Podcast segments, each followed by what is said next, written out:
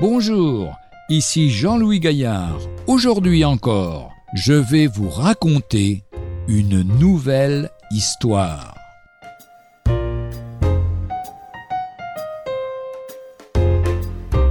Donc moi je suis pasteur chez les gens du voyage, hein. je fais partie de la mission Vie et Lumière. Notre, association Vie et Lumière. hein. Été hospitalisé le 27 mars.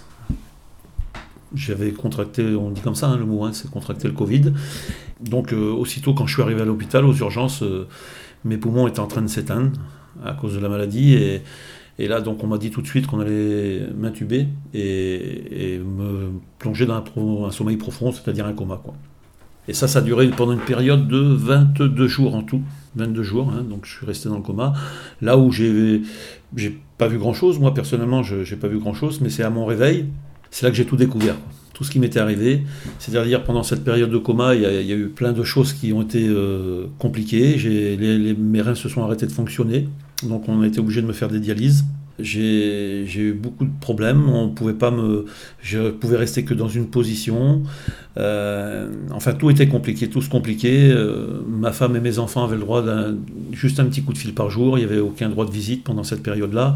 Et chaque jour qu'ils appelaient, c'était, c'était à chaque fois, c'était de plus en plus compliqué. Quoi, hein. C'était très compliqué, tout se compliquait. Et lorsque je me suis sorti de ce coma, euh, j'avais beaucoup de difficultés à parler. C'était J'étais complètement affaibli, je ne pouvais plus me servir de mes jambes, je ne pouvais pas, marcher, hein, mes muscles avaient complètement fendu, j'avais fondu, j'avais la, jambe gauche paralysée, complètement paralysée, à cause d'un nerf qui s'était compressé, et, on continuait à me faire des dialyses parce que les reins ne fonctionnaient toujours pas, et à travers, à travers euh, euh, une complication supplémentaire s'est rajoutée, c'est qu'ils m'ont fait un trou parce qu'il y avait un, je, je me souviens plus exactement des explications que les, les- chirurgiens, les médecins m'ont donné, mais j'avais un problème de larynx, euh, j'avais besoin de, fortifier le muscle du larynx, tout ça, donc on m'a fait un- une trachéotomie.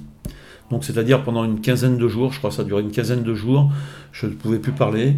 J'étais euh, dans le lit, euh, j'étais j'étais complètement paralysé, je pouvais à peine me servir de mes bras, j'ai pas de force, pratiquement pas de force dans les bras. J'étais complètement dépendant des, personnes qui s'occupaient de moi. Mais bon, j'avais tout mon esprit et donc c'était un moment, je vous cache pas, qui était difficile, qui était difficile, mais grâce à Dieu parce qu'on a un Dieu qui est grand, qui est puissant, et il m'a, euh, complètement aidé, et il m'a montré beaucoup de choses. Alors, euh, je voudrais surtout venir euh, à, ces choses-là. C'est lorsque je, commençais à sortir du coma, Dieu m'a, rappelé quelque chose. Il m'a rappelé ce fameux passage avec Pierre dans les Actes des Apôtres, lorsqu'il a été emprisonné, que l'Église, c'est-à-dire ses frères et sœurs, ne cessaient sans cesse de, prier Dieu. Ils intercédaient dans la prière pour que Pierre soit délivré. Et là, Dieu m'a dit, écoute, moi je l'ai pris comme ça, hein, je l'ai reçu comme ça. Comme, il m'a dit, écoute, si je vais te laisser, je vais te garder parce que parce qu'ils veulent que tu restes. Donc, euh, et là, j'ai compris que j'avais beaucoup de frères et sœurs en Christ qui priaient pour moi, de façon à, ils voulaient pas que je parte, et le Seigneur m'a dit, ils veulent pas que tu partes, donc je te laisse, je te, je te laisse encore.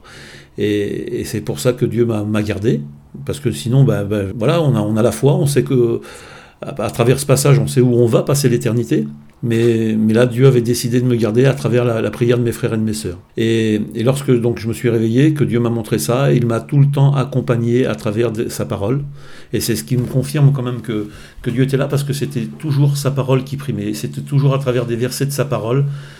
Euh, lorsque je commençais à, à, m'en faire, à avoir des doutes sur, euh, sur, la sur ma sortie, parce que je voyais, j'ai eu euh, une infection du sang, ce qu'on appelle une septicémie, donc il a, a fallu qu'encore que les docteurs cherchent, qu'ils qu'ils passent, et ça durait, ça durait une bonne période.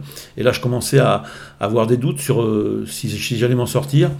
Mais Dieu me rappelait que ce verset de la parole de Dieu, que chaque jour suffit sa peine. Et le, Seigneur me rappelait chaque jour, chaque jour suffit sa peine. Alors avant de penser au demain, il me rappelait qu'il fallait que je pense au jour même. Et à partir de ce moment-là, les choses sont commencées à s'améliorer. Et à travers, euh, à travers euh, Dieu qui me parlait, une sœur m'avait fait, parvenir un verset sur un petit, carton. Et ce verset, ça se trouve dans Ésaïe, c'est euh, c'est dans le calme et la confiance que sera votre force. Et, je pense qu'autour de moi, j'ai apporté ce témoignage-là, parce que j'ai pratiquement témoigné à, toutes les personnes de, de- de la réanimation, infirmières, aides-soignants, docteurs, spécialistes, tous ceux qui venaient me voir, tous ceux qui me venaient visiter, j'ai parlé de l'amour de Dieu et que Dieu m'avait gardé parce que tous me rappelaient souvent que j'étais vraiment un miraculé, un rescapé. Jusqu'au jour où, où j'ai descendu en bas pour faire un, Doppler, hein. on m'a descendu en, en, bas pour faire ce fameux Doppler pour vérifier justement au niveau du cathéter si, tout, était, bien par rapport à cette affection que j'avais attrapée. Et là, donc le docteur, euh, lorsque je suis arrivé dans, dans cette salle où il y avait ce, ce docteur, c'était une dame, elle venait, elle venait de finir de lire mon dossier. Lorsque je suis arrivé, elle fermait le dossier. Et elle m'a regardé, elle me dit Monsieur, c'est pas possible, avec tout ce qui vous est arrivé, vous ne devriez pas être là. Et elle me dit Vous êtes un miraculé. A dit Vous êtes un vrai miraculé. Et à ce moment-là, j'ai pu témoigner de l'amour du Seigneur, que j'avais une grande famille qui avait prié pour moi, des frères et sœurs en Christ. Et à côté d'elle, il y avait une infirmière qui a écouté ce témoignage. Et cette infirmière, ben, c'est une sœur en Christ aussi. Et puis on a été réjouis ensemble parce que tous les deux, on a dit maintenant, on pourra témoigner que même la médecine, même les médecins, ont déclaré que j'étais un miraculé et que Dieu m'avait gardé. Voilà, je vous fais part de ces quelques mots de témoignage pour ceux qui l'écouteront. Hein, euh, que Dieu vous bénisse. Retrouvez un jour une histoire sur www.365histoire.com.